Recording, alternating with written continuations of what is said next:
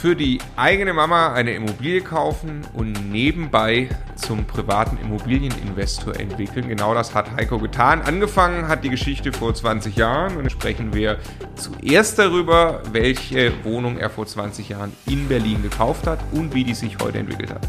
Ja, dann wiederholt er das Ganze ungefähr 17 Jahre später, mittlerweile im Zeichen von Mietendeckel, Flugeinflugschneisen und Co. Und trotzdem geht das in Berlin immer noch. Und dann sprechen wir als letztes in diesem Video jetzt darüber, wie das eigentlich aussieht mit dem Thema Mindset und Zeiteinsatz. Er ist eben äh, ja, erfolgreicher Vertriebler, hat eigentlich einen Job äh, ausreichend gut zu tun. Wie schafft er es auch noch nebenbei privater Immobilieninvestor zu werden? In diesem Sinne, ganz herzlich willkommen bei Immocation. Wir möchten, dass möglichst viele Menschen den Vermögensaufbau mit Immobilien erfolgreich umsetzen. Ja, wenn du genau das tun möchtest, dann abonniere am besten einfach unseren Kanal. Der Immokation Podcast. Lerne Immobilien. Vor 20 Jahren mal mehr oder weniger zufällig eine Wohnung gekauft, dann eigentlich als Softwarevertriebler durchgestartet und jetzt nebenbei tatsächlich Immobilieninvestor geworden. Viererpaket an Wohnung gekauft, jetzt den ersten Flip-Deal vor der Brust. Das hat der Heiko gemacht und wir freuen uns sehr, Heiko, dass du da bist heute für ein Interview. Hallo Heiko. Hallo, Grüße aus Berlin. Ja, ich muss, äh, muss einleiten, du bist, ich sage das immer wieder, eigentlich der engste Immocation-Freund ähm, äh, oder einer der engsten Immocation-Freunde, die wir haben. Äh, du hast so viel schon mit uns gemacht. Du hast, glaube ich, auch mal irgendwie angefangen mit dem Immocation-Buch und so. Und es ist deswegen lange, lange, lange überfällig, dass wir endlich deine Immobilien mal, äh, Immobiliengeschichte mal erzählen. Und äh, sie hat aber angefangen lange bevor Immocation überhaupt da war. Achso, Entschuldigung, wir haben ja auch einen Podcast. Neben mir sitzt selbstverständlich der Stefan. Hallo. Und mein Name ist Marco, für alle Zuhörer, die das jetzt hier nicht sehen können. Ja, die Geschichte aber, Heiko, bei dir hat lange vor Immocation angefangen, nämlich vor 20 Jahren. Dort hast du deine erste Immobilie gekauft. Wie kam es dazu? Genau. Ähm, ja, also vor 20 Jahren hat das Land Berlin ähm, äh, arge Geldnöte gehabt und ähm, sah sich dann dazu gezwungen, eine Wohnungsbaugesellschaft zu verkaufen. Das war damals äh, die ähm, ähm, Gewobag und ähm, ich war damals nicht mehr Mieter der Wohnung, aber meine Mutter wohnte noch in der Wohnung. Also ich bin als Kind in der Wohnung äh, groß geworden und dann kam irgendwann mal ein Brief ins Haus und meine Mutter meinte, du, die wollen die Wohnung verkaufen, was mache ich denn jetzt? Und dann habe ich mir das angeguckt äh, und da man damals einen Rabatt bekommen hat, ähm, wenn man Mieter war oder ehemaliger Mieter, ähm, habe ich mir das angeschaut und habe überlegt, ob ich das mache oder nicht. Ähm, ich hatte damals eigentlich äh, nur die Angst, dass meine Mutter vielleicht aus der Wohnung irgendwann mal raus müsste, wenn ähm, wir die denn nicht kaufen. Meine Mutter hätte die auf keinen Fall gekauft, also habe ich mich mit dem Thema beschäftigt.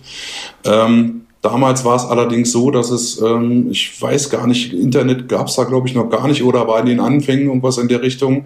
Äh, nee, doch gab es schon, aber war noch mit, mit Modem und allen möglichen äh, Spielereien. Ähm, also ich habe dann versucht, mich in irgendeiner Art und Weise zu informieren, aber es gab eben nichts damals. Also es gab weder ein Immocation noch gab es vernünftige Bücher zu dem Thema. Ähm, und ich hab, bin dann einfach ins kalte Wasser gesprungen, habe die Wohnung damals gekauft ohne wirklich zu verstehen, was ich da tue. Und ich habe beim, beim Notar damals auch wirklich nur einen Bruchteil von dem verstanden, was der damals in dem Kaufvertrag vorgelesen hat. Ähm, und habe das quasi also nicht als Investment gesehen, sondern ich wollte einfach, dass meine Mutter drin wohnen bleiben kann. Und die, ähm, die Zahlung der, des Darlehens äh, hat sich in, damals auch schon gut gerechnet. Das heißt, ich habe jetzt kein, ähm, keine monatlich ähm, großen Summen gehabt, die ich da irgendwie rauflegen musste. Und deshalb habe ich die Wohnung damals gekauft. Ähm, meine Mutter wohnte da oder wohnt heute noch in der Wohnung drin.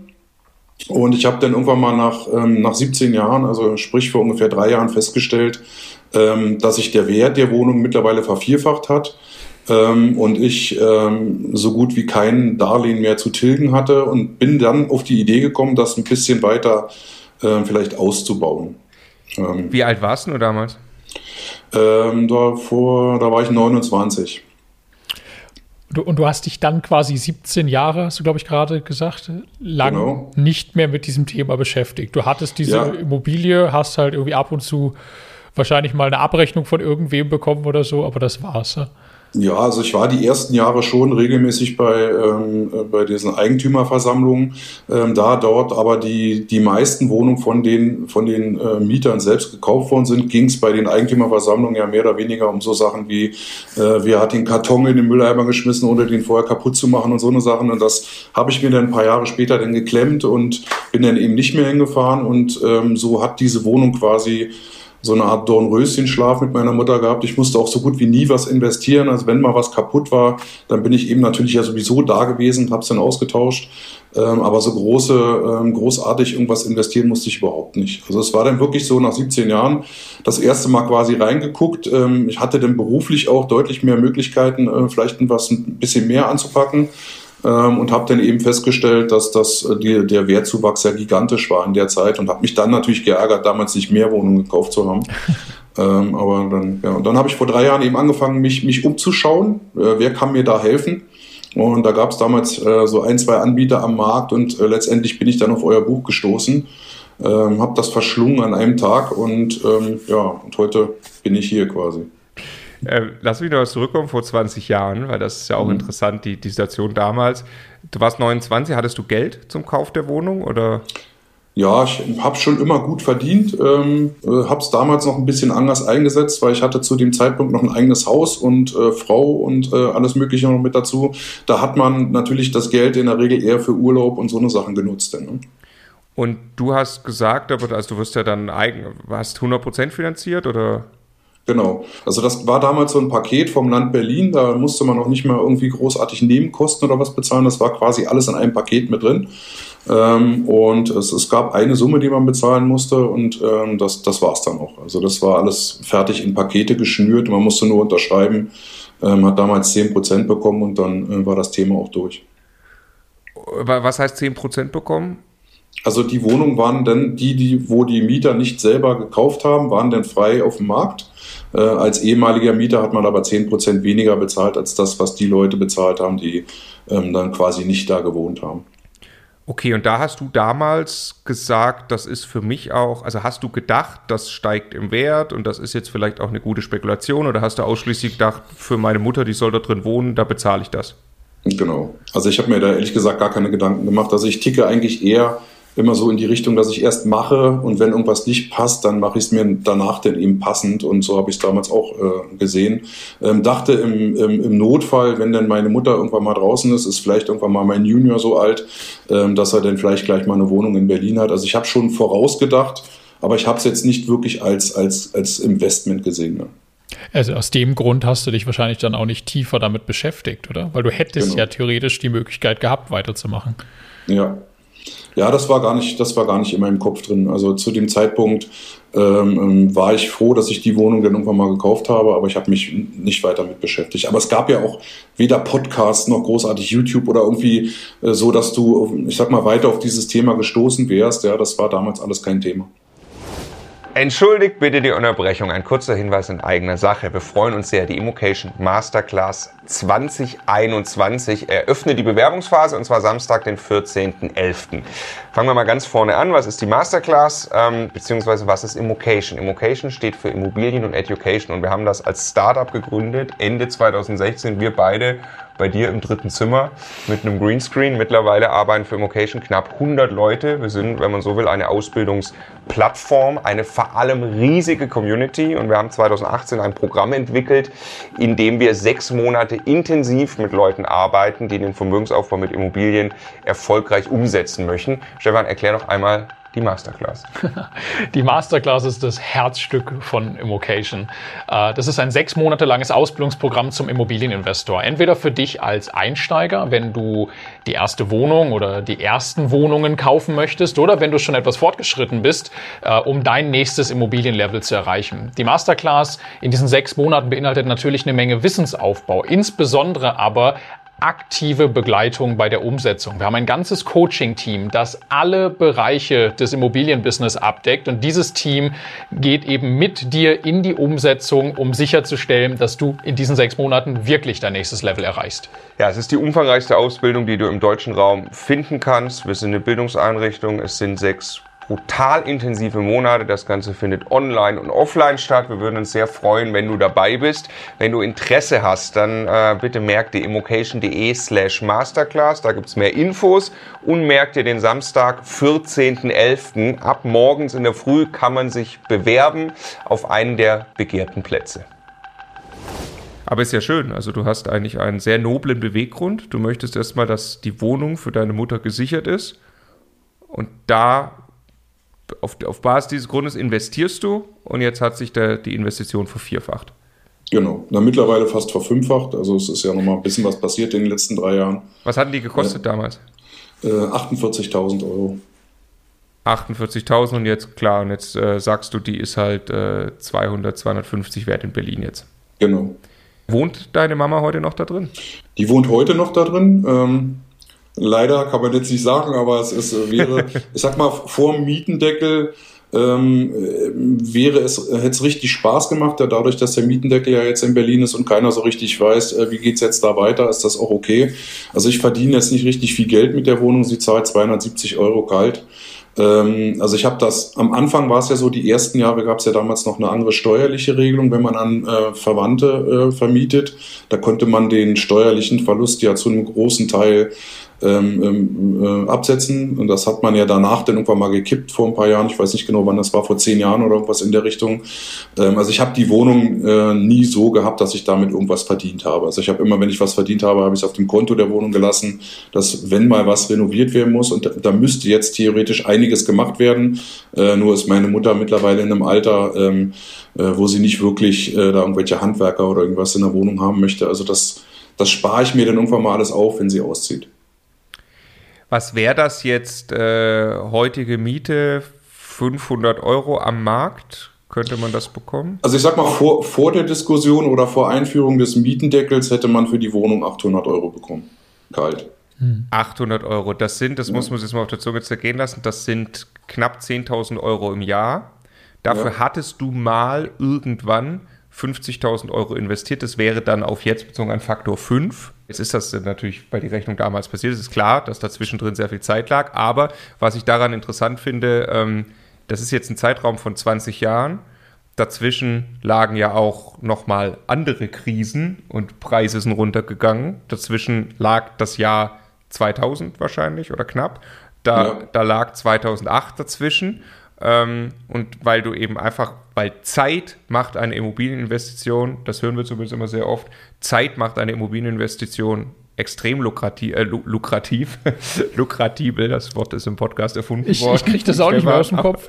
Es geht nicht mehr aus dem Kopf. Also ein sehr lukratible, äh, es wird sehr lukrativ ähm, über, äh, über dann einen langen Zeitraum. Und das sieht man hier ganz krass. Also ja. ne, damals war die Miete ja noch viel niedriger, aber weil du eben damals investiert hast, 20 Jahre später, sinngemäß wäre das ein Faktor 5, was ja einfach nur krass ist. Das, ich finde, ja. genau das ist, ist, du hast jetzt viel über Wertsteigerung gesprochen und Wertsteigerung hat ja auch eine Menge damit zu tun, wo jetzt irgendwie dann gerade Geld hinfließt und Zinslandschaft und so weiter. Aber ich finde genau den Punkt so interessant, ne, dass, weil die Mietentwicklung, dieses, dieses Gut, mieten, dass das im Laufe der Zeit sich irgendwie vernünftig entwickelt. Jetzt sicherlich auch in, in Teilen von Berlin dann irgendwie extrem, aber es ist genau dieser Effekt. Ne? Damals 50.000 Euro investiert und jetzt daraus 10.000 Euro, erstmal Mietendeckel außen vor, jährliche, jährliche Mieteinnahmen. Das ist, ist, ist der Wahnsinn, ne? weil das wieder von heute, kann ich mir vorstellen, ein paar solcher kleiner Wohnungen zu kaufen, jetzt an irgendeinem vernünftigen B-Standort. Und was heißt das in 20 Jahren mal, was ich dann möglicherweise irgendwann mal an Miete daraus habe? Habe. Das ist genau die Rechnung, die wir ja in diesem, in dem Buch auch gemacht haben, quasi. Ne? Ja. ja. Geil, super. So, dann lass uns jetzt mal ins Jahr 2018 springen. Ja. Da muss ja irgendetwas passiert sein, entweder dem Jahr oder davor, wo du gesagt hast, jetzt packe ich das Ganze mal wirklich mit der Investorenbrille an. Genau. Ja, ich habe mir dann, ähm, als ich dann festgestellt habe, dass es eine enorme Wertsteigerung gab und die Wohnung so gut wie abbezahlt war, habe ich mir dann überlegt, ähm, dass ich, ähm, ich sag mal, mir eine alternative Wohnung für meine Mutter suche, ähm, da die natürlich auch in dem Alter ist, wo die in den zweiten Stock nicht mehr ohne weiteres kommt. ähm, und hab, wollte dann eine Wohnung ähm, oder habe mir eine Wohnung gesucht, die so ein, ein anderthalb Zimmer ist, äh, möglichst im Erdgeschoss und ähm, in der Nähe von mir, weil ich wohne ja nicht mehr in Berlin, ich wohne im Speckgürtel von Berlin. Also sprich, ich fahre von mir zu Hause zu meiner Mutter ungefähr 40 Minuten und wollte dann ein bisschen was in meine Richtung kaufen. Und dann ähm, habe ich eben angefangen, mich zu erkundigen, wer mir da helfen kann. Bin dann auf einen oder anderen äh, Anbieter im Internet gestoßen, habe dann auch ein Webinar besucht, was äh, aber eher enttäuschend war. Und bin dann, wie gesagt, irgendwann mal auf, auf euch gestoßen, also auf, erst, erstmal auf das Buch, ähm, habe das durchgelesen und das, das, ich sag mal von der Schreibweise her so war, dass man sich da wirklich sofort reinfühlen kann, ähm, hat mich das Buch äh, eigentlich so weit motiviert, ähm, dass ich dann auch dann eigentlich erst angefangen habe, eure Videos auf YouTube zu sehen. Ne? Und dann konnte ich auch nicht mehr aufhören. Also ich habe dann quasi, ich glaube, zwei Monate am Stück alles konsumiert, was es von euch gab damals. Am, am Stück. ja. Gut, das war, ich sag mal, es ist jetzt fast drei Jahre her. Ähm, da, da, wart ihr ja auch noch mehr oder weniger in den Anfängen. Äh, da da gab es ja jetzt noch nicht äh, hunderte von Videos, aber alles, was es gab, habe ich mir ein, zwei Mal angeschaut und war dann eben dank des Buches auch so weit, dass ich die, die Wohnung kalkulieren konnte und habe dann ähm, allerdings das gemacht, was ich meistens tue. Ich habe äh, mich mit dem Thema intensiv beschäftigt und habe mir einfach 15 Wohnungen angeschaut. Das heißt, ich habe mir ein paar Marker gesucht, ähm, habe mir Wohnungen gesucht, die in Frage kommen könnten und habe mir 15 Wohnungen damals angeschaut ohne den Hintergrund jetzt wirklich jede davon kaufen zu wollen, sondern ich wollte einfach rein in das Gefühl, wie ist das, wenn man sich eine Wohnung anschaut, worauf achte ich da, äh, was schaue ich mir genau an? Und dann habe ich angefangen zu, zu rechnen. Und dann ist auch irgendwann mal eine Wohnung gekommen, ähm, die ist in Marlow, das ist quasi südlich von Berlin, also genau in Richtung von dem Ort, wo ich wohne.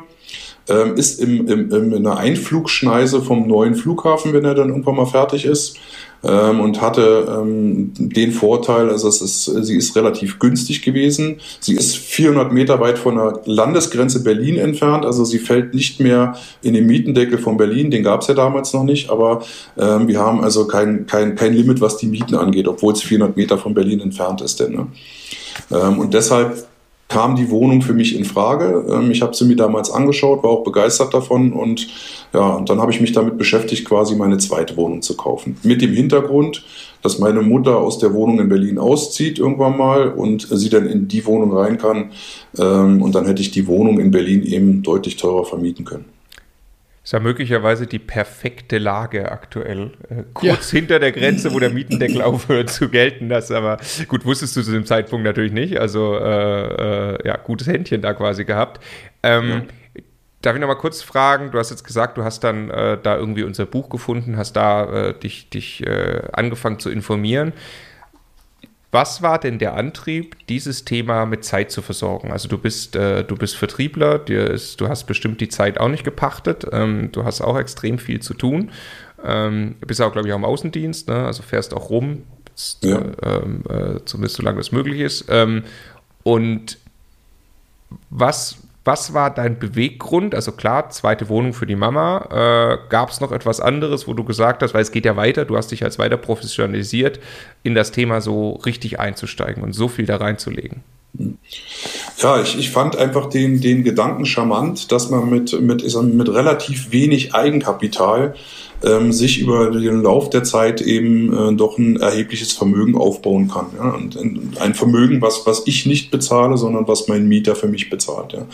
Ähm, und das sind ähm, die Sachen, die mich immer fasziniert haben. Und ich sag mal, für mich war dann klar, dass man, wenn man sich Wohnungen kauft, ähm, die in einer Gegend sind, wo man sich die nächsten 20, 30 Jahre keine großen Gedanken machen muss, ob da noch Mieter da sind oder nicht, ähm, dann kann aus meiner Sicht nicht so viel passieren, wenn man, wenn man das, was man tut, eben auch mit Leidenschaft tut, ja, und sich dementsprechend auch immer äh, fit hält und, und äh, ständig ähm, dabei ist, sein, sein Wissen auch zu, zu aktualisieren. Ja. Und das, so war ich immer. Also wenn ich mir was vorgenommen habe, dann habe ich da eben so lange dran gearbeitet, ähm, dass ich mich da auch drin wohlfühle. Deshalb habe ich eben auch so viele Wohnungen besichtigt, bis ich die richtige gefunden habe. Ähm, und ich sehe es ja jetzt auch ähm, bei den Wohnungen, die ich jetzt habe, alleine die Wertsteigerung, die ich mit der einen Wohnung jetzt in, in Marlow habe, innerhalb von einem Jahr, ähm, ist, ist, ähm, ist richtig gut. Sie zahlt sich komplett von alleine ab. Ich mache noch Plus damit und das ist alles, ähm, alles richtig gut. Ich hatte da noch den großen Vorteil, ähm, dass ich die, die Neben, das ist quasi die einzige Wohnung, die ich habe von meinen Wohnungen, wo ich Nebenkosten bezahlen musste. Ähm, die habe ich im also Nachhinein. Kauf, Kaufnebenkosten. Genau, ja. Die habe ich im Nachhinein eben zum, zur Hälfte wieder erstattet bekommen, weil zu dem Zeitpunkt, wo ich die Wohnung gekauft habe, gab es ein, ein schwebendes Verfahren von einer Ausgleichszahlung für eventuellen Lu äh, Fluglärm, der demnächst, denn wenn der Flughafen irgendwann mal eröffnet ist, ja, äh, über dieser Gegend ähm, dann da ähm, quasi ansässig ist. Und ähm, ich habe also zwei Monate, nachdem ich die Wohnung gekauft habe, eine Rückzahlung von 6000 Euro bekommen aus diesem Fonds für Fluglärm. Das heißt, ich hatte insgesamt 12.000 Euro Eigenkapital, die ich eingesetzt habe ähm, und habe dann 6.000 Euro zwei Monate später wieder zurückbekommen. Wie, wie schätzt du das denn ein, den Fluglärm?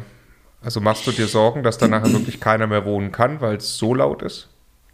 Ja, also ich sag mal, es ist, ähm, in Berlin hatten wir ja äh, sehr, sehr lange Zeit zwei Flughäfen. Wir hatten einen direkt in Berlin drin, in Tempelhof. Also da ist, sind die Maschinen wirklich direkt in der Innenstadt gelandet und dann den in Tegel. Und ähm, ich, ich bin eigentlich, klar möchte man da nicht wirklich wohnen in der Regel, wenn man es sich aussuchen kann. Aber es gibt eben genug Leute, die sind zufrieden, wenn sie, ich sag mal, eine Wohnung finden, die sie sich auch äh, finanziell leisten können. Ja. Und ich bin selber in einer, in einer Einflugschneise vom Flughafen Tempel groß geworden und ich kann mich ähm, also nicht wirklich dran erinnern, dass das für mich ein großartiges Problem war, aber ich, ich kann es ja nicht anders. Ja? Und ähm, äh, wenn wir uns Tegel angucken, Tegel ist ja auch direkt an Berlin dran und da gibt es auch eine riesen Einflugschneise und da leben auch Hunderttausende von Menschen. Also ähm, klar gibt es Leute, die möchten da eher weniger wohnen, aber es gibt eben auch Leute, denen ist es wichtig, dass sie sich die Wohnung auch leisten können. Ja? Und von daher mache ich mir da vom Fluglärm her ähm, keine Gedanken.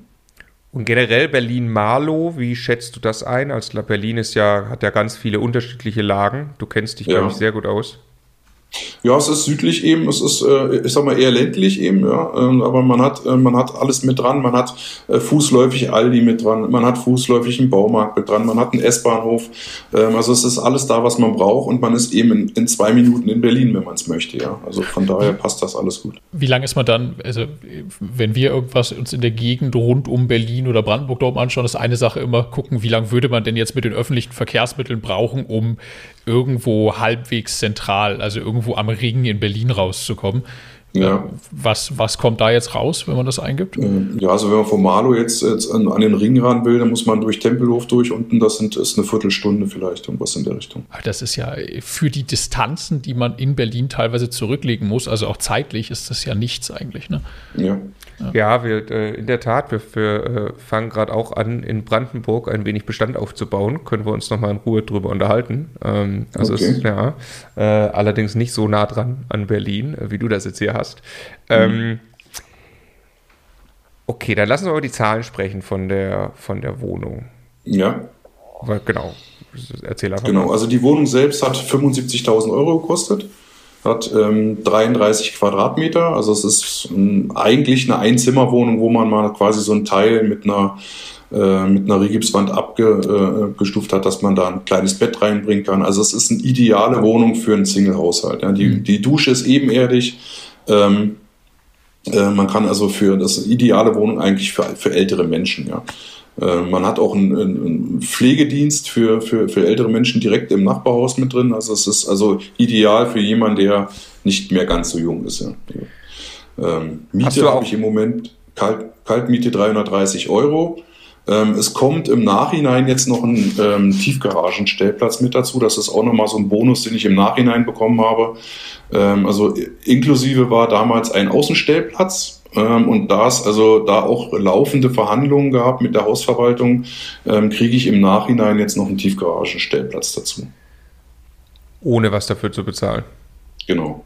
Also klar, die Nebenkosten steigen natürlich, weil der, äh, die Nebenkosten für die Tiefgarage sind irgendwie 30 Euro im Monat, aber man kriegt für einen Stellplatz Tiefgarage äh, in der Gegend ähm, locker 50, 60 Euro. Okay, das, das äh, bringt dich, das hast du hier in der Vorbereitung ähm, äh, uns gerade zukommen lassen. Bei 330 Kaltmiete, 75 Euro Kaufpreis, bringt dich das auf 5,3 Prozent Mietrendite. Genau. Was ist dein, dein, dein, dein, dein, Ziel oder deine Strategie jetzt dahinter? Also die 5,3 und dann erstmal behalten. das wird jetzt 0 auf 0 rausgehen wahrscheinlich, kein Cashflow, aber dann genau. lang, langfristig lohnenswert. Ähm, ja, also ich sag mal, die, die Wohnung in der Größe und in der Gegend von da, da kriegt man heute 50, 60 Euro ähm, äh, Netto-Kaltmiete deutlich äh, oder kriegt man, würde man mehr bekommen. Äh, ich habe allerdings eine Mieterin drin, das ist ein junges Mädel, die gerade in der Ausbildung ist, ähm, die mir damals gesagt hat, sie möchte, wenn sie die Ausbildung beendet hat, auch ausziehen, sie möchte dann woanders hinziehen. Ähm, und da war ja eben mein Gedanke, wenn es denn soweit ist, dass ich meiner Mutter sage, äh, möchtest du jetzt ebenerdig wohnen und mehr in der Nähe bei mir, dass sie dann in die Wohnung zieht. Aber soweit ist es eben noch nicht. Also es ist, ich zahle im Moment nichts für die Wohnung. Ähm, von daher warte ich jetzt, bis sie sich irgendwann mal entscheidet. Und wenn das Mädel dann auszieht, dann ähm, frage ich meine Mutter, ob sie umzieht. Und dann kann ich mich mehr um die Wohnung in Berlin kümmern. Wobei also ich da jetzt noch nicht genau weiß, wie ich es machen werde durch die Mietendeckel, ist das ein bisschen kompliziert alles im Moment.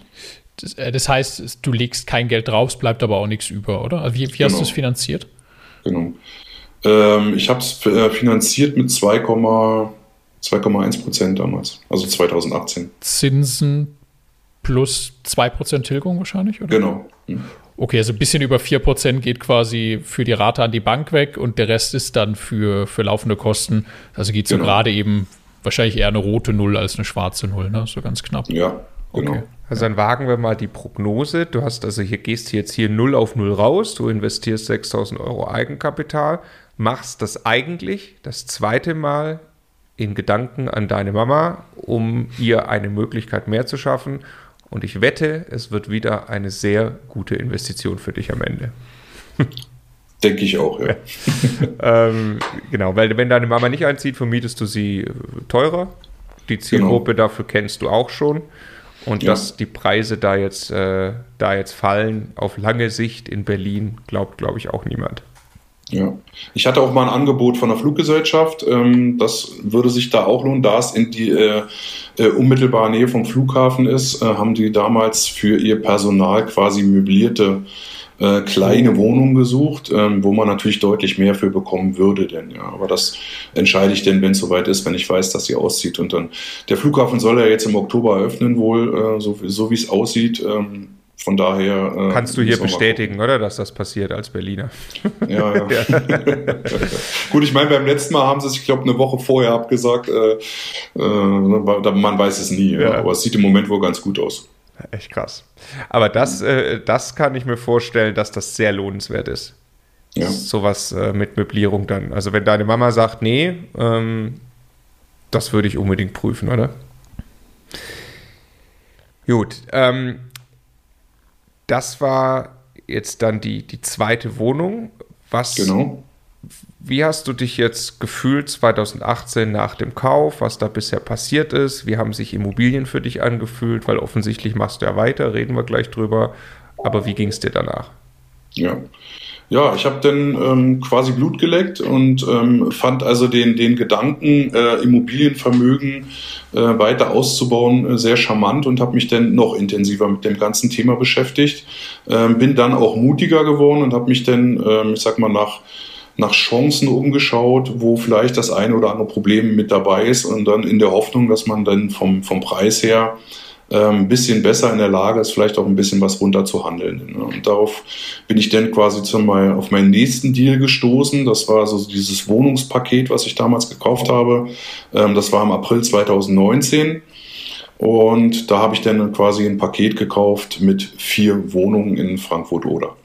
Es ist ganz interessant, weil du jetzt das erste Mal eigentlich also jetzt nicht weitere vier Wohnungen für deine Mama kaufst wahrscheinlich, ja, sondern, sondern jetzt endgültig gesagt hast, okay, ich, ich mache das jetzt wirklich aus einer rein finanziellen Motivation. Ne? Also ja. das ist ja irgendwo jetzt auf diesem Weg. Die letzte war noch so mit der Idee für deine Mama, vielleicht kann man sie auch anders verwenden und jetzt hast du eigentlich ja. die Entscheidung getroffen, ich mache jetzt richtig.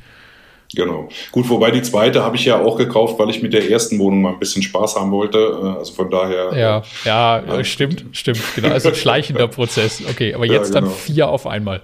Und was ja. ist, wie hast du dich dazwischen, was, was hat sich verändert in deinem Vorgehen? Wie hast du dich professionalisiert? Also erste Wohnung war mehr oder weniger Zufall, hast du, hast du ja schon gesagt. Dann war zweite Wohnung, da hast du, glaube ich, gesagt, 15 Makler kontaktiert und schon, also versucht, wirklich irgendwie einen, einen guten Deal zu machen. Und hast ja. du danach dann gedacht, da muss ich jetzt noch mal eine Schippe drauflegen und wie hast du dich da verändert? Ja, es, es war, also erstmal war es ein ständiger Lernprozess, weil ich natürlich eure Videos auch weitergeschaut habe. Ich habe mir noch äh, diverse andere Bücher zugelegt. Also ich, ich ähm, bin ein großer Fan von Hörbüchern. Also ich höre ähm, oder ich habe den, ich genieße den Luxus, so nenne ich es mal, zwei Stunden am Tag Zeit zum Lernen zu haben. Ja, weil ich fahre, wenn ich zur Arbeit fahre, eine Stunde ins Büro und eine Stunde wieder zurück. Ähm, und ich habe mir irgendwann mal angewöhnt, äh, kein Radio mehr zu hören, sondern äh, Hörbücher, die mich weiterbringen. Und äh, dementsprechend höre ich zwei Stunden am Tag äh, Investoren, Hörbücher oder Bücher, die sich mit Immobilien beschäftigen oder eben irgendwelche Podcasts, die mit dem Thema zu tun haben.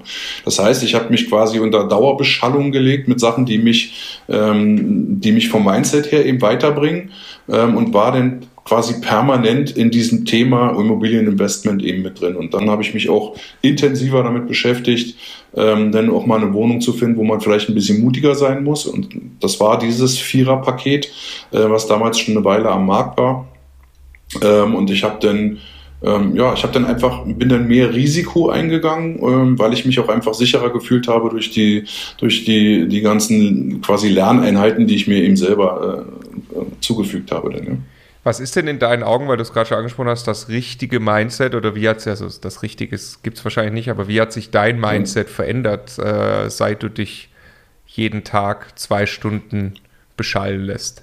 Ja, ja, äh, also ich sag, mein Mindset war eben zu dem Zeitpunkt, dass ich, dass ich wahrscheinlich nicht alle Themen, die zum Thema Immobilien äh, äh, dazugehören können, irgendwann mal richtig professionell bearbeiten kann. Oder ich, ich werde niemals Experte für alle Sachen, die mit dem Thema Immobilien zu tun haben. Aber ich suche mir für die Teile, wo ich eben, äh, wo ich kein Experte bin, ja, also zum Beispiel irgendwelche rechtlichen Sachen oder steuerlichen Sachen oder was auch immer, da suche ich mir denn jemanden in meinem Netzwerk, der mich da beraten kann. Und ähm, das lasse ich mich dann mittlerweile auch was kosten. Ich hatte früher das Mindset, äh, möglichst immer zu versuchen, äh, die Informationen oder irgendwelche Hilfe umsonst zu bekommen. Mittlerweile bin ich so, dass ich, wenn ich eine gute Hilfe bekomme oder einen guten Input, ähm, dann bezahle ich das auch und komme dadurch deutlich schneller voran als, als, als mit dem Mindset, was ich vorher hatte beispielsweise. Also gerade als Vertriebler versucht man ja auch immer möglichst äh, Schnäppchen zu machen oder möglichst nichts zu bezahlen für irgendwas und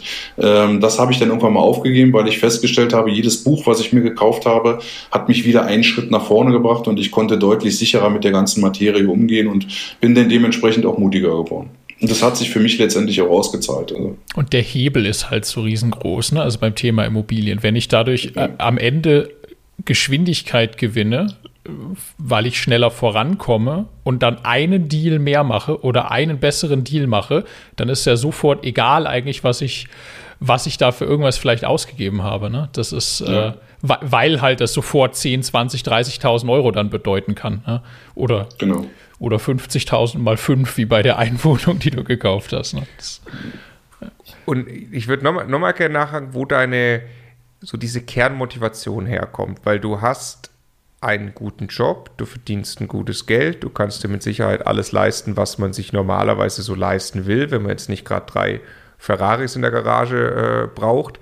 Ähm, und trotzdem sagst du, ich höre jetzt kein Radio, ich beschalle mich zwei Stunden am Tag, trotzdem gehst du schon 2018 auf 15 Makler zu, professionalisierst dich weiter, du arbeitest ganz eng mit uns zusammen. Du hast den Immocation Stammtisch. Ich möchte mich an der Stelle einmal riesig bedanken dafür. Du hast äh, den Immocation Stammtisch in Berlin, ich glaube, mit als einen der ersten Stammtische aufgebaut. Das ist äh, der größte Stammtisch, den wir haben. Er ist riesig. Du bist der Stammtisch-Gastgeber. Ähm, wo kommt deine Motivation her, solche Dinge zusätzlich zu tun? Hm.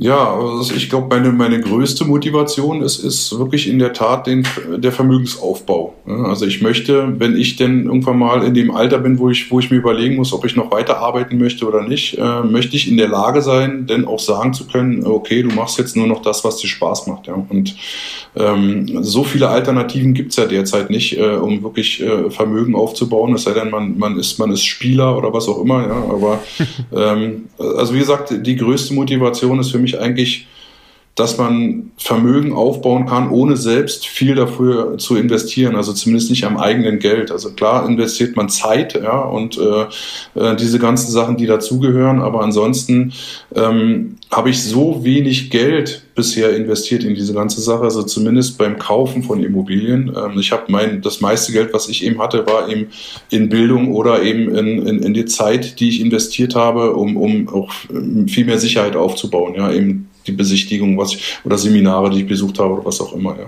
Aber für die Immobilien selbst kommen wir ja wahrscheinlich noch zu, äh, habe ich, so, hab ich ja so gut wie kein Eigenkapital eingesetzt. Ja. ja, ja. Und da, also du, ich meine, das ist das, das, was ja ganz, ganz viele bei, äh, bei, dem, bei dem Thema Immobilien dann für sich als den Traum, das Ziel haben, was uns beide auch enorm antreibt, einfach zu sagen, man muss irgendwann nicht mehr arbeiten, man kann, wenn man will, aber man hat die Freiheit, sich damit zu beschäftigen, womit man sich wirklich beschäftigen will äh, und ist nicht gezwungen, dass quasi Geld reinkommt. Und diese Motivation oder diese, das, also bei, bei ganz vielen, das ist ja relativ schnell den Leuten, wenn sie sich mit Immobilien beschäftigen, klar, dass das möglich ist. In der romantischen Phase, wie wir es immer nennen, ist es dann auch, äh, wirkt es alles sehr einfach, dann fängt man an, es wirklich zu tun, dann wird es äh, beinhart. Und dann kippen die allermeisten da raus und sagen, ja gut, aber ich habe doch trotzdem ein gutes Leben im Moment und ähm, sagen das wahrscheinlich gar nicht mal aktiv, sondern das Thema, weil es so stressig ist, ähm, verschwindet halt wieder vom eigenen Horizont. Du hast dich vom Standort her also deutlich gesteigert in Sachen Rendite und wahrscheinlich etwas äh, nach unten gestuft in Sachen Zukunftssicherheit. Wie ist denn da deine, deine Standortauswahl abgelaufen? Ja, ja also ich, ich habe mir ganz normal Immobilien Scout eine, eine Suchfilter reingesetzt und habe alles, was so im Umkreis von, von 100 Kilometern quasi äh, in Frage kommt, äh, reingesetzt und bin dann irgendwann mal auf dieses Paket gestoßen, habe mich dann ähm, intensiv mit dem Thema Frankfurt-Oder beschäftigt und habe eben auch ähm, festgestellt, dass die ähm, dass es A erstmal eine Universitätsstadt eben auch ist und durch die, durch die Nähe zu Polen da auch der Zustand äh, ähm, noch zum Tragen kommt, dass eben sehr viele Polen mittlerweile nach Frankfurt-Oder ziehen, weil das Wohnen in Polen oder an der deutschen Grenze deutlich teurer ist als in Deutschland teilweise ähm, und dass eben sehr viele Polen da auch wohnen. Ähm, und ich habe bei den woher, Wohnungen. Woher weißt du sowas? Hm? Entschuldigung, Heiko, dass ich dich da unterbreche. Woher weißt du äh, sowas? Na, ich, ich habe Bekannte in, in Frankfurt oder, also ich bin privat auch ziemlich oft in Frankfurt oder ähm, und ich habe mir das auch über, über diese äh, Prognos-Analyse durchge, äh, angeschaut. Diese Prognos-Atlas. Hat sich da Frankfurt oder gut entwickelt oder? Jein, also es geht. Es ist, ähm, ich sag mal, für, für, für Brandenburg gibt es sicherlich bessere Orte, wo man das machen kann. Ähm, aber für mich war eben auch ausschlaggebend, ähm, äh, wie, die, wie die Rendite eben äh, bei der ganzen Sache ist. Und die Wohnungen haben eben noch einen, noch einen Vorteil. Dadurch, dass die Wohnungen über zwei Treppenhäuser verfügen, das sind, ich habe ja drei Vierzimmerwohnungen gekauft und eine Dreizimmerwohnung. Äh, man kann also aus den Wohnungen oder könnte man auch noch Zweizimmerwohnungen, also zwei Zweizimmerwohnungen machen. Dadurch, dass die vorne und hinten Hausflur haben, also jede Wohnung hat quasi zwei Hausflure und zwei, zwei Eingänge. Es waren ursprünglich mal zwei Zimmerwohnungen. Ähm, und da habe ich ähm, ja einfach die, die, die Idee gehabt, dass wenn es mal so sein sollte, dass man nicht unbedingt so viele Vierzimmerwohnungen braucht, dass man die dann danach dann wieder in Zweizimmerwohnungen umwandeln kann. Okay, ich, ich komme noch einmal kurz zurück aufs Thema Standort. Hast du bewusst hm? zu einem gewissen Zeitpunkt gesagt, ich höre jetzt auf, in Berlin zu suchen? Oder wahrscheinlich suchst du immer in Berlin, aber hast du gesagt, ich muss jetzt an einem anderen Standort suchen, der Rendite bringt und der ist jetzt Frankfurt, oder? Ja. Oder war das also mehr ich, ich, Nee, ich, ich habe mich äh, schon äh, fokussiert auf den Speckgürtel. Also alles, was Brandenburg äh, um Berlin rum ist und was möglichst auch einen, einen direkten, äh, äh, ähm, ich sage mal, eine Bahnverbindung nach Berlin hat ähm, weil ich auch äh, festgestellt habe, dass beispielsweise meine Arbeitskollegen, ich habe also sehr, sehr viele Kollegen, die kommen eben aus Frankfurt oder aus Brandenburg und wo auch immer her, ähm, die fahren also morgens mit der Regionalbahn nach Berlin rein und sind quasi genauso lange unterwegs äh, wie ich mit meinem Auto, äh, obwohl ich quasi viel, viel näher dran wohne. Aber dadurch, dass eben Berlin natürlich ein einziger Stau morgens ist und abends, wenn man nach Hause fährt, ähm, ist es eben, äh, ja, habe ich mir gedacht, okay, dann, dann kann man eben auch mal ein bisschen weiter schauen. Äh, wenn es denn die, wenn die Rendite denn dementsprechend stärker ist, dann war ich eben überall in Brandenburg unterwegs. Aber es ist äh, was, was man bei diesen großen Städten, also jetzt auch München, Düsseldorf, Stuttgart und so weiter, was, was ja überall gilt. Ne? Also man, man versucht dann schnell so eine geografische Nähe irgendwie zu, äh, zu beobachten oder, oder herzustellen, wenn man da jetzt Immobilien kauft. Aber am Ende jeder Mieter stellt für sich die Frage, hey, wie lange brauche ich jetzt von da wirklich, um mhm. zur Arbeit zu kommen und zurück? Und da ist das vielleicht für, für manche sogar ganz toll, wenn das dann nicht mitten in der Stadt ist, sondern ein bisschen mehr Platz ist und trotzdem ist man ähnlich schnell da. Genau das, was du gerade machst. Ne? Ja. Ähm, aber ich wollte wollt noch einmal zurück, Heiko. Du hast weil so viele Leute in derselben Situation sind, die wohnen an einem Standort, wo es nicht mehr viele lohnenswerte Immobilien gibt. Du hast nicht erstmal so eine Standortanalyse also gesagt, was sind jetzt die drei Städte, die ich im Umkreis von 100 oder 150 Kilometern oder sowas finde und mit denen beschäftige ich mich dann ganz intensiv, sondern du hast wirklich gesagt, zeig mir mal alle Wohnungen im Umkreis von 100 Kilometern, wo ja dann von Luxus-Apartments, Neubau mitten in Berlin Zentrum quasi, bis hin zu irgendwelchen abgerockten Wohnungen in Frankfurt oder oder sonst, wo dann ja alles gleichzeitig angezeigt wird. Äh, ist, war, war das wirklich dein, dein Vorgehen und wie, wie hast du das dann kleiner gemacht? Also hast du dir wirklich ja. jeden Deal angeschaut, bis du dann irgendwann bei einem gedacht hast, boah, das ist es jetzt? Oder? Ja, also für mich sind äh, die Sachen interessant, wenn ich mich, äh, wenn ich mir eine Stadt anschaue, ähm, da ist mir eher die Mikrolage äh, wichtig. Ja? Also ich, ich gucke dann, ist das wirklich äh, in einer Gegend, wo man auch noch leben möchte und das ist in Frankfurt oder ist das der Fall? Das ist direkt gegenüber vom Park, es ist eine Straßenbahn in der Nähe, äh, man kann zu Fuß einkaufen gehen und diese ganzen Sachen, die sind mir dann ähm, deutlich wichtiger. Also wenn ich, wenn ich weiß, dass selbst wenn in Frankfurt oder die, die Einwohnerzahlen zurückgehen, äh, auch in den nächsten nächsten Jahren wird das so sein. Äh, dann möchte ich wenigstens in einer Gegend die Wohnung haben, wo man auch wirklich gerne leben möchte. Ja, und das ist in Frankfurt oder genau der Fall. Okay, und also du hast, also Stefan wollte ja gerade auf den Punkt nochmal hinaus, Suchvorgehen ganz speziell. Hast du dir jeden Tag hunderte von neuen Immobilien angeguckt, die neu reinkommen in ganz Brandenburg? Ja, so, so viele waren es gar nicht, aber ich habe mir in der Tat äh, ein paar Orte ausgesucht, also ich sag mal so ähm, äh, äh, Fürstenwalde, also alles so die größeren Städte, die um mhm. Berlin drum sind. Ich habe jetzt nicht jede kleine Stadt genommen, sondern wirklich nur die größeren, Frankfurt oder Fürstenwalde, Eberswalde und diese ganzen Sachen. Äh, das sind letztendlich fünf oder sechs, die da für mich in Frage gekommen sind.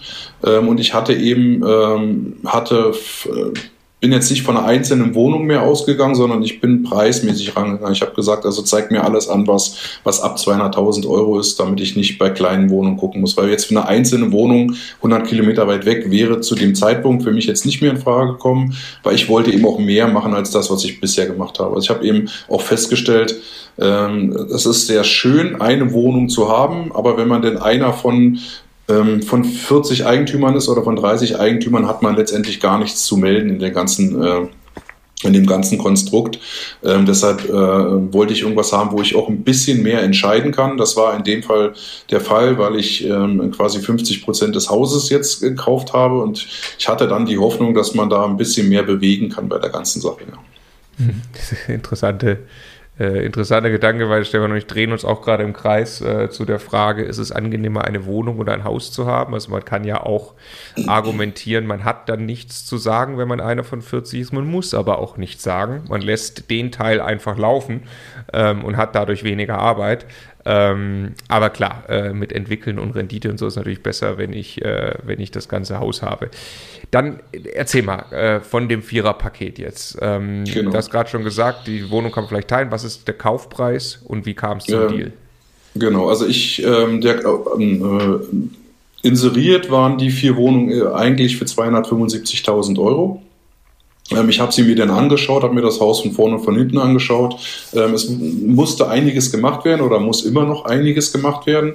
Ähm, und dann habe ich mir das angeschaut und habe gesagt, okay, das würde eigentlich in Frage kommen, aber eben nicht zu diesem Preis. Und dann ähm, habe ich mich mit dem Makler hingesetzt und habe ihm meine Preisvorstellung genannt und die war eben ähm, 40.000 Euro weniger als das, was da inseriert war und habe gesagt, also für den, äh, für den Preis würde ich es nehmen. Und ähm, dann haben sie sich quasi eine Woche später gemeldet und haben dann auch äh, quasi mir den, äh, den Zuschlag dann erteilt. Also ich habe für die vier Wohnungen äh, letztendlich 235.000 Euro bezahlt ähm, und ja, und dann es los.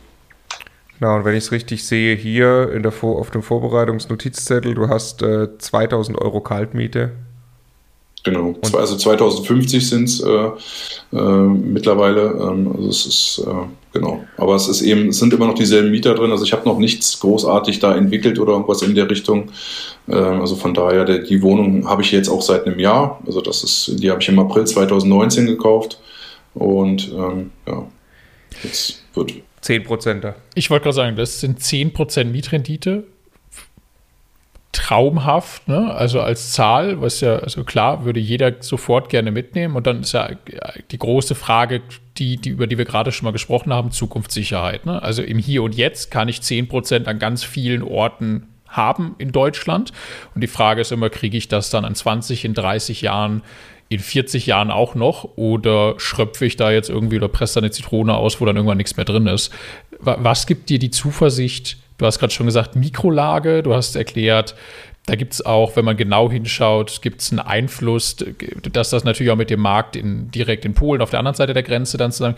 Was gibt dir die Sicherheit, dass du da in, in 30 Jahren, wenn du dann irgendwann vielleicht selber mitten im Ruhestand bist, so wie deine Mama dich jetzt auch nicht mehr mit, mit äh, ganz so viel mit Handwerkern und irgendwelchen solchen Dingen beschäftigen möchtest, äh, was gibt dir die Zuversicht, dass das dann noch funktioniert? Ja. Ja, aber was gibt mir die Zuversicht? Also ich, ich schaue natürlich immer positiv in diese Richtung, aber eine Garantie gibt es natürlich nicht. Ja? Also es ist Frankfurt-Oder ist auch rückläufig, was die Einwohnerzahlen angeht.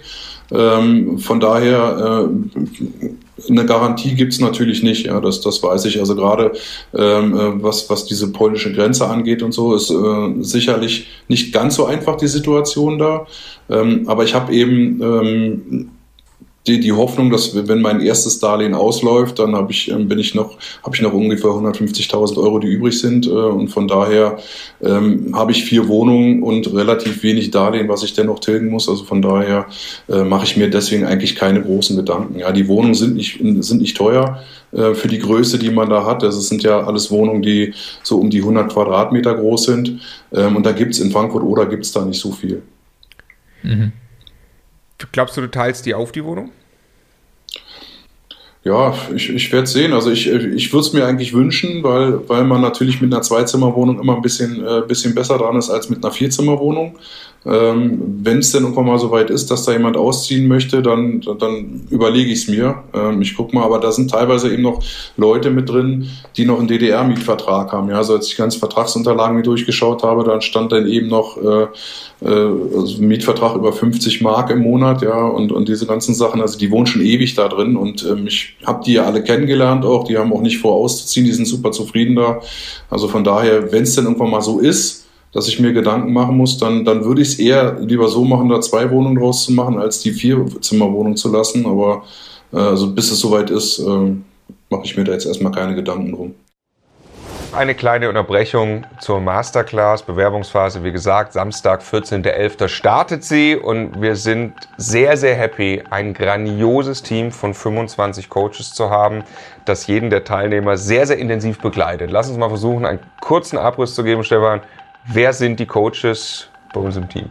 Also erstmal haben wir, ich glaube, Größenordnung 10 aufwärts Profi-Investoren in diesem Coaching-Team, die einfach genau das, also Bestandsaufbau oder Vermögensaufbau mit Immobilien selber in ihrem Leben umgesetzt haben, erfolgreich. Also alle diese Prozessschritte, die da irgendwie dazugehören, beherrschen. Äh, von äh, einzelnen Coaches, die jahrelang jedes Jahr ein Mehrfamilienhaus gekauft haben oder die Grundstücke kaufen und entwickeln oder die erfolgreich Neubau betreiben und das dann im Bestand halten, die Immobilienhandel betreiben, also Fix and Flip von einzelnen kleinen Wohnungen bis hin zu riesengroßen Häusern. Äh, also im Prinzip erstmal alles, was es irgendwie aus der Investorensicht zu tun gibt, ist in diesem Coaching-Team als äh, praktische Erfahrung vertreten. Ja, und dann haben wir natürlich die ganzen äh, passenden Spezialisten und Fachfunktionen dazu. Also Finanzierungsprofis, ehemalige Banker, äh, Steuerberater, ähm, selbstverständlich Mietrechtsanwalt, wir haben äh, eine Asset Managerin dabei, die 8500 Mieter in ihrem Leben schon betreut hat. Ähm, also alles, was man braucht, auch noch an Spezialfunktionen. Und im Rahmen der Masterclass wollen wir halt die äh, ja, sehr wenigen Teilnehmer mit diesem Coaching-Team zusammenbringen, immer dann, wenn es den meisten Benefit hat. Also stellt euch vor, ihr seid in dem Programm, ihr wollt gerade ein Haus kaufen und ihr wollt die Sanierung durchgehen. Dann könnt ihr über einen Videocall mit einem von den Coaches detailliert die Sanierung besprechen, um dann sicher zu sein, dass ihr wirklich dabei keinen Fehler macht. Wer jetzt Lust hat, mit diesem Coaching-Team zu arbeiten, mit dem wir selbst übrigens auch sehr gerne arbeiten, ähm, der sollte sich den 14.11., den Samstag, wie gesagt, merken. Mehr Informationen gibt's unter www.immocation.de slash masterclass. Was wäre eine, eine Zielmiete, wenn du das entwickelt hast? Also glaubst du, da ist noch Potenzial? Ja, denke ich schon. Also es ist, ist wirklich eine super schöne Ecke mit, mit dem Park direkt auf der anderen Seite. Also es gibt nicht, nicht viele Ecken, die, die schöner sind in Frankfurt oder. Also Frankfurt oder besteht ja wirklich aus, aus, aus so einer Art, ähm, ich sag mal, Altstadt, ja, wo, wo wirklich schöne Häuser sind. Und dann gibt's eben diese, ähm, diese Plattenbauten am Rande, die teilweise auch schon abgerissen worden sind, weil da eben ähm, ähm, äh, da wirklich keiner wohnen wollte. Und das zieht sich eher alles Richtung Zentrum zusammen. Ja, und ich bin da direkt im Zentrum drin mit riesen Einkaufsmöglichkeiten ähm, und alles. Also ähm, es ist bei allen vier Wohnungen ist noch Steigerungspotenzial definitiv.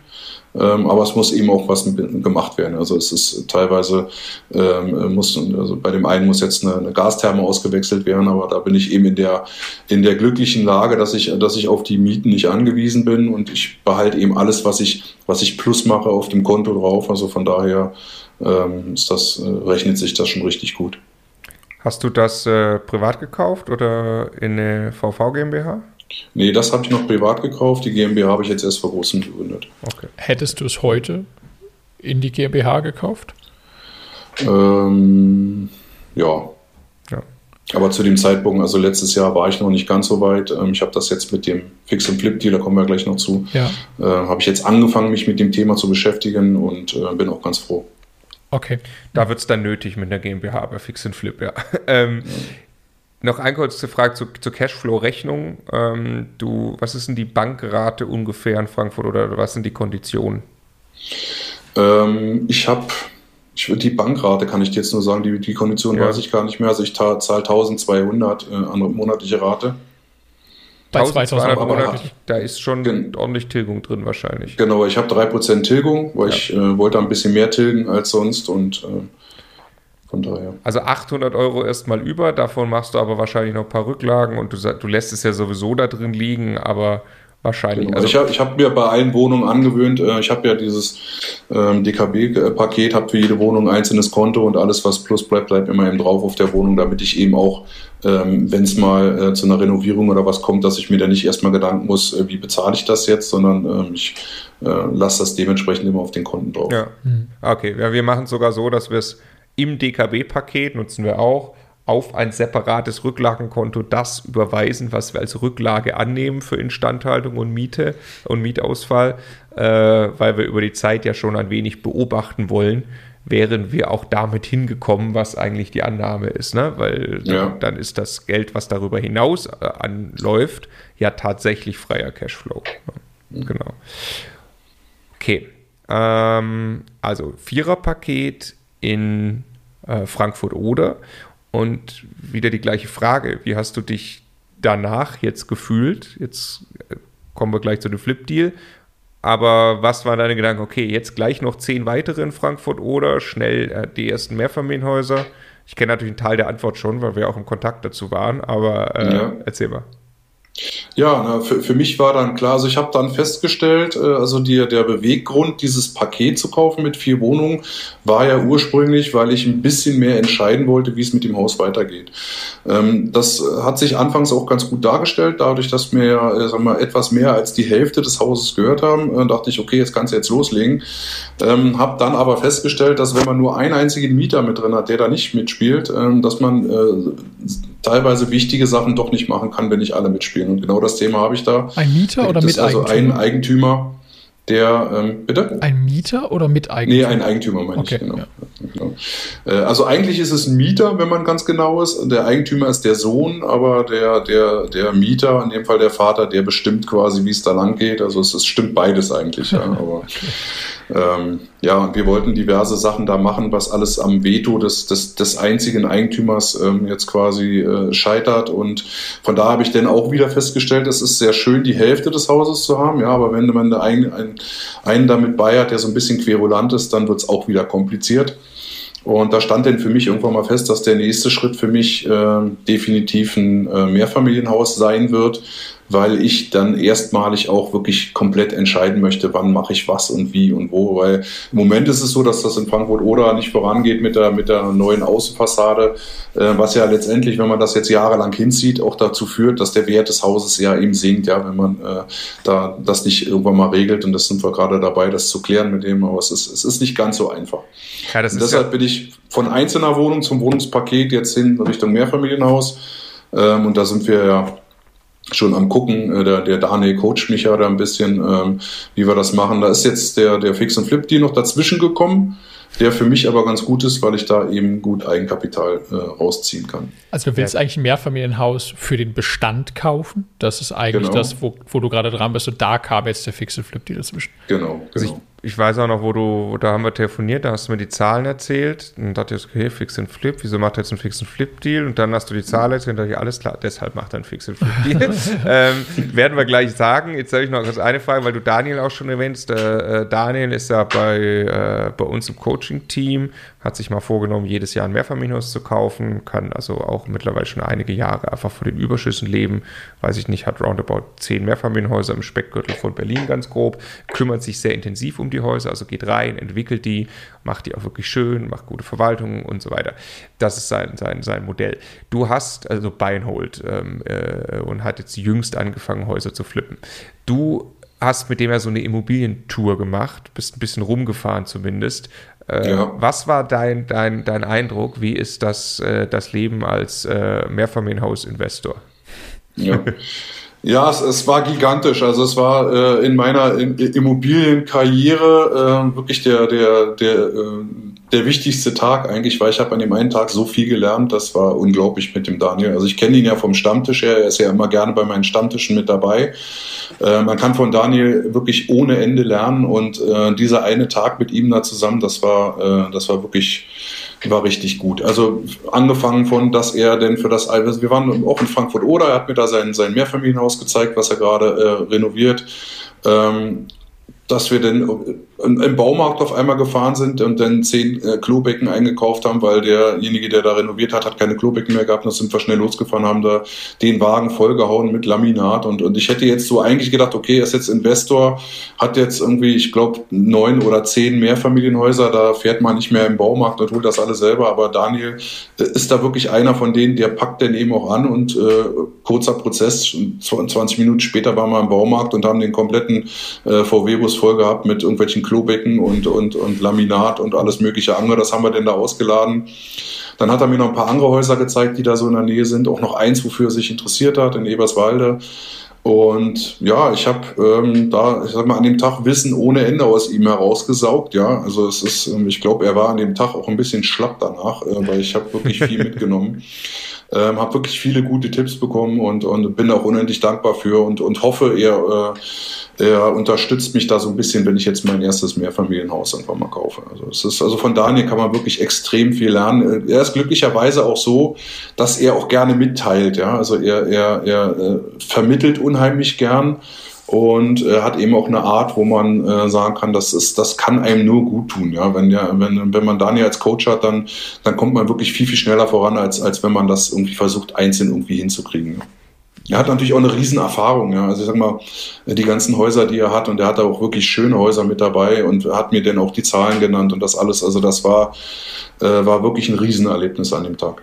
Wie, wie würdest du nochmal, weil der, was ich so spannend finde da, daran, und wir machen das ja auch äh, sehr oft, dass wir uns äh, mit, mit äh, Investoren unterhalten, die ein oder mehrere Schritte weiter sind als wir. Was hast du als Differenz wahrgenommen, wo du gemerkt hast, ach okay, da ist der Daniel, das und das tut er da bin ich und dann wird ja einem, wenn man sich eben mit solchen Personen dann auseinandersetzt und da einen direkten Zugang hat, dann wird einem so dieser Weg ein bisschen klarer. Was, was, was hast du da als Differenz wahrgenommen? Ja, also ich, ich habe mich äh, zum Teil bestätigt gefühlt, ja, weil äh, die ganzen Sachen, die er mir erzählt hat, ähm, ähm waren quasi von der Vorgehensweise her ähnlich, wie ich es auch oft mache. Also er macht viele Sachen eben einfach erstmal zwar vorher, um äh, auch drüber nachzudenken, aber er geht auch bestimmte Risiken ein, die man dann im Nachhinein eigentlich in der Regel auch immer auch auf irgendeine Art und Weise gelöst bekommt. Ja, also ich habe da eben festgestellt, dass die dass dieses ganze Thema Netzwerk, also er kennt wirklich, äh, er kennt wirklich jeden, der irgendwie was mit Immobilien zu tun hat und weiß bei jedem Problem, was da äh, auf ihn zukommt, weiß er zwei Minuten später sofort, an wen er sich wenden kann und hat es dann auch schon geregelt. Ja. Also er hat dann den, an dem Tag auch gefühlte 25 äh, Mal telefoniert und hat sämtliche Probleme, die aufgetaucht sind, sofort lösen können. Und das, das war für mich dann nochmal so ein, so, ein, so ein Wink eben auch, dass, dass dieses ganze Netzwerken, was ich ja äh, auch sehr leidenschaftlich tue, ähm, sich dann wirklich auch im Ende auszahlt, wenn man, wenn man dann die richtigen Leute in seinem Netzwerk hat. Ja. Und das äh, hat mir extrem viel gebracht an dem Tag. Cool. Ja, dann erzähl vom, vom Flip-Deal äh, was ist das für eine Wohnung, was soll sie kosten und wie um alles in der Welt hast du sie zu diesem Preis bekommen? ja. ja, also angefangen hat das ursprünglich mit einem der, der, der Coaching-Videos äh, aus der Masterclass und ich weiß gar nicht, von wem das genau war.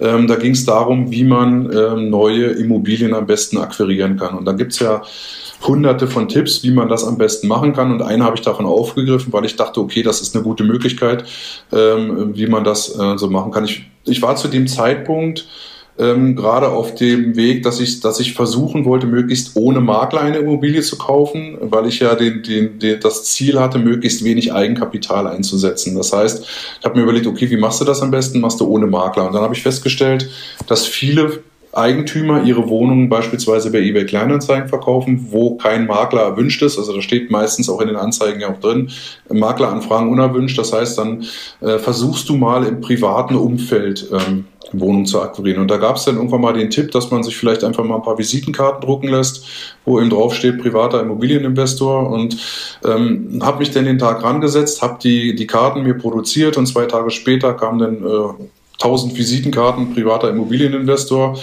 Und ich habe die von der Post abgeholt und komme aus der Post raus und habe eine Freundin getroffen, die, äh, die da gerade unterwegs war und habe ihr das erzählt, was ich davor habe, die Karte, also sie hat quasi die erste Karte von diesen 1000 in der Hand gedrückt bekommen und ähm, ja, ein paar Tage später, ich habe dann auch weiter noch Karten verteilt, Bekanntenkreis und habe gesagt, du, wenn ihr mal jemand kennt, der eine Wohnung verkaufen will, ähm, dann meldet euch einfach. Ja, und dann war es zwei Tage später, hat sie hat genau die Freundin, die die erste Karte von mir bekommen hat, hat sich gemeldet, gesagt, du, äh, ist ganz lustig, äh, mein Ex-Mann will seine Wohnung verkaufen. Das ist allerdings schon drei Jahre her oder zweieinhalb Jahre her mittlerweile. Also ich habe da eine ganze Weile für gebraucht.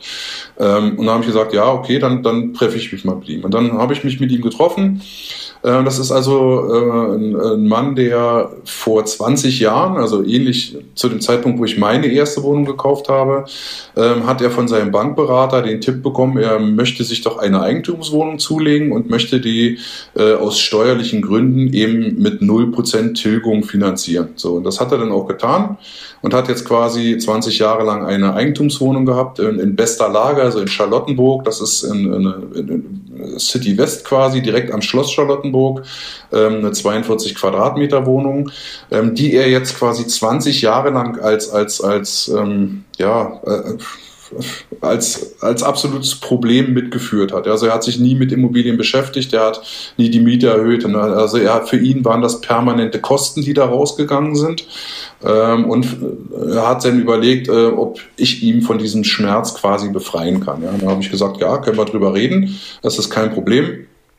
Und ja, das hat sich dann leider Gottes jetzt so äh, zwei Jahre hingezogen, aber ich habe jetzt also in der Tat vor drei, vor drei Wochen dann den Vertrag unterschrieben. Und ähm, letztendlich zurückzuführen auf die erste Karte, die ich verteilt habe. Ja, das ist eigentlich das, das Charmante an der ganzen Sache, dass gleich die erste Karte, die ich verteilt habe, zu dem Erfolg führte, dass ich jetzt quasi eine Wohnung gekauft habe, die, ähm, ich sag mal, wenn man jetzt mal äh, von Home Day ausgeht, ja, oder von den Annoncen, die ich mir so anschaue, von den Wohnungen, die in der Straße verkauft worden sind in letzter Zeit, ähm, theoretischen Wert von einer Viertelmillion Euro hat Und ich habe eben bezahlt 75.000 Euro ohne Makler.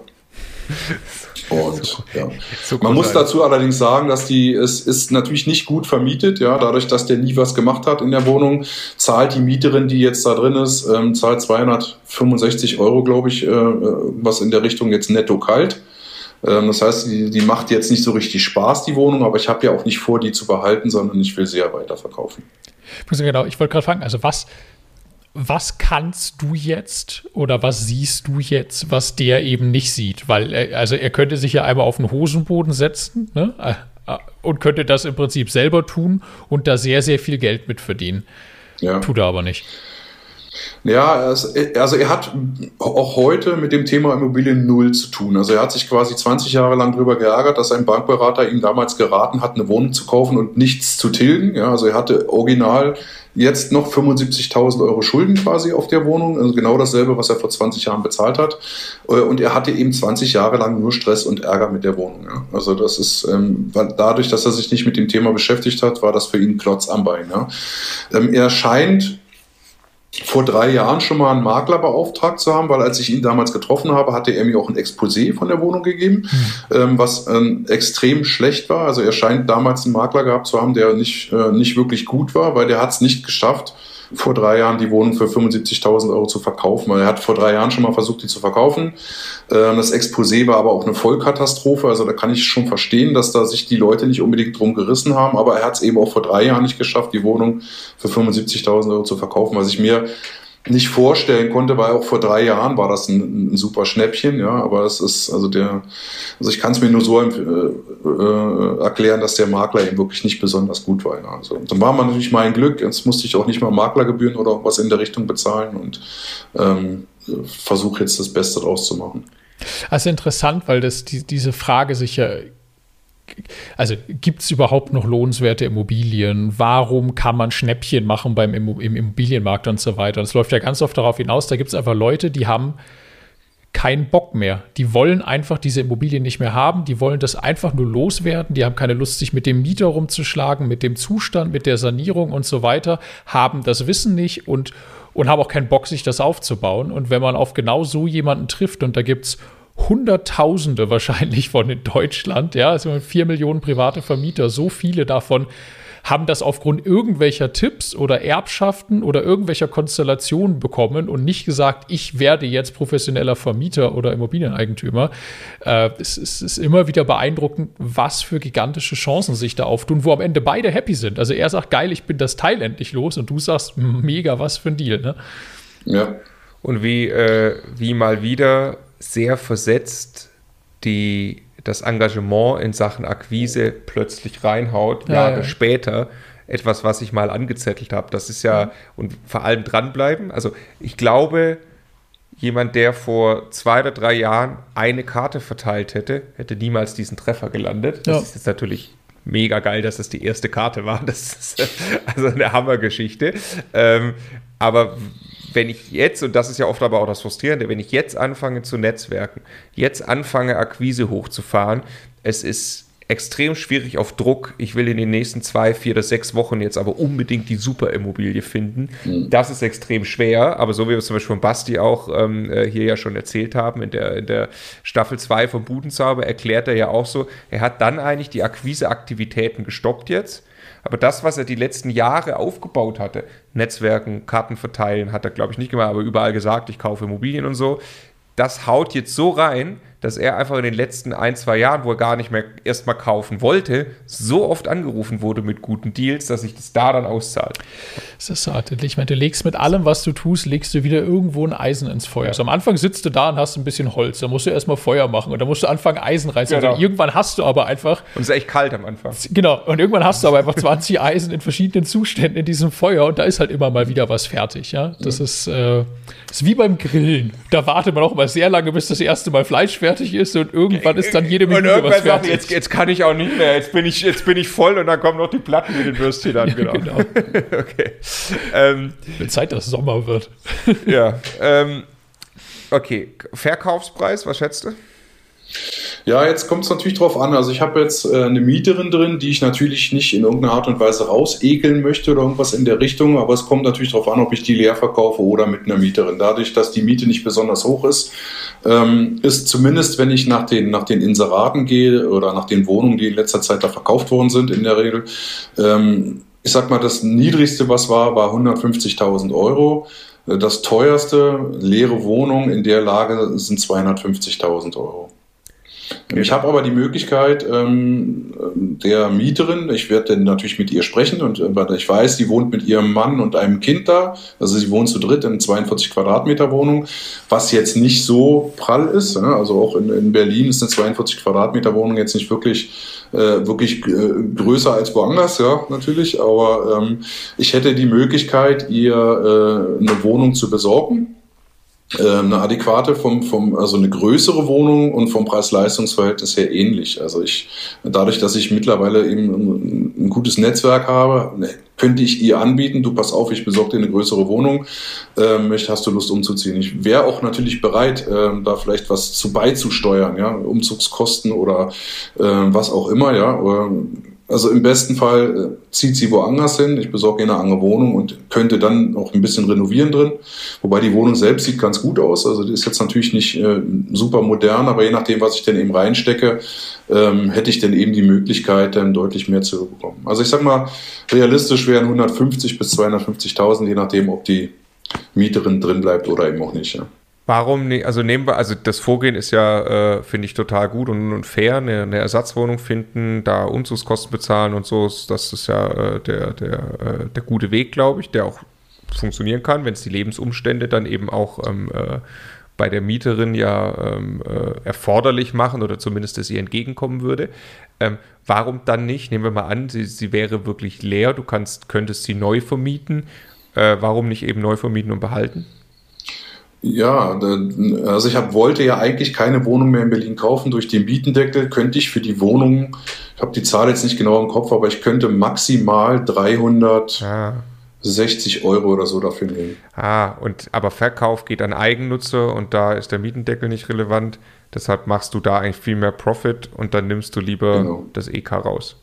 Genau, und ich wollte ja davon eben auch das Mehrfamilienhaus dann äh, gleich die, äh, die Nebenkosten fürs Mehrfamilienhaus rausziehen. Und äh, ja, also ich möchte eigentlich keine Wohnung mehr in Berlin haben, äh, weil es weiß ja auch keiner, wo das hinführt jetzt die nächste Zeit. Ja, also ich habe jetzt schon äh, so viele verrückte Geschichten hier gehört, wie das alles so läuft. Und ähm, ähm das ist ja auch für meine erste Wohnung, wenn meine Mutter da irgendwann mal ausgezogen ist, habe ich ja genau dasselbe Problem. Ich hätte theoretisch 800 Euro jetzt dafür bekommen. Durch den Mietendeckel kann ich maximal 370 Euro dafür nehmen. Ähm, das heißt 100 Euro mehr, als, als ich jetzt netto kalt kriege. Ähm, und da die, die Lage ja wahrscheinlich noch eine ganze Weile sich so hinzieht, weil es sind ja etliche Klagen äh, äh anhörig und äh, bis das alles geklärt ist und bis man letztendlich weiß, wie es in Berlin weitergeht, ähm, ja, da möchte ich eigentlich nicht drauf warten. Ja. Also, und mir, mir ist wirklich wichtiger, ein Mehrfamilienhaus zu kaufen, als jetzt die einzelne die Wohnung da in Berlin zu behalten, ähm, als, als ja, also ich, ich, konzentriere mich aufs Mehrfamilienhaus. Es ist so interessant, ne, das mal wieder zu hören, weil genau diese Gedanken macht sich ja flächendeckend jeder Immobilieninvestor, genau wie du, und sagt, es macht jetzt keinen Sinn mehr, Immobilien in Berlin zu zu kaufen oder zu halten, also zu kaufen, um sie zu halten. Ja? Dadurch gibt es viel weniger Leute, die professionalisiert genug sind, sowas auch dauerhaft instand zu halten und zu entwickeln. Stattdessen werden die Dinger dann meistbietend an Eigennutzer verkauft, äh, wo es keinen Deckel drauf gibt. Das heißt, am Ende gibt es dann eigentlich wieder keinen bezahlbaren Wohnraum, sondern es gibt jetzt einfach nur eine Schlacht. Ja auf Mietmarkt. Genau, es gibt weniger auf dem Mietmarkt und die Leute, die eh schon immer viel Geld hatten, die kaufen sich jetzt halt genau. die Sahnestücke und also es ist, es ist so absurd, was da genau. passiert. Ja, wird dann wieder krass, äh, was äh, krass vor Augen geführt, was das für ein Eingriff ist. Ne? Ja. Ja. Ja, äh, aber äh, für den Moment können wir es nicht ändern. Ähm, Heiko, äh, wo kaufst du das Mehrfamilienhaus? Ja, auch ähm, da bin ich äh, relativ offen. Also ich sag mal, alles, was so im, im Umkreis von 250 Kilometern wäre, wäre für mich kein Problem. Also ich äh, könnte mir auch äh, Halle, Magdeburg oder was auch immer vorstellen. Es muss, es muss passen eben, ja. Also ich bin da relativ schmerzfrei, was den, was den Weg angeht. Ähm, am liebsten wäre es mir natürlich so im Umkreis von 100 Kilometern, also am liebsten im Speckgürtel Brandenburg. Ähm, Ja, aber wo, da bin ich äh, relativ offen. Okay. Wir sind eh in engem Kontakt. Du bist im Kontakt mit Daniel. Ich würde vorschlagen, Ziel im Jahr 2020 kaufst du noch das Mehrfamilienhaus. Wollen wir uns darauf einigen? Ja. Sehr gut. Und dann machen steht, wir. Steht zumindest auf meinem Zeitplan. Sehr schön. Und dann machen wir nämlich genau hier äh, das nächste Interview, würde ich sagen. Wir wollen dich unbedingt hier weiter begleiten und diese Geschichte weiter erzählen und sagen für den Moment vielen herzlichen Dank für deine Immobiliengeschichte. Ich danke und schöne Grüße aus Berlin.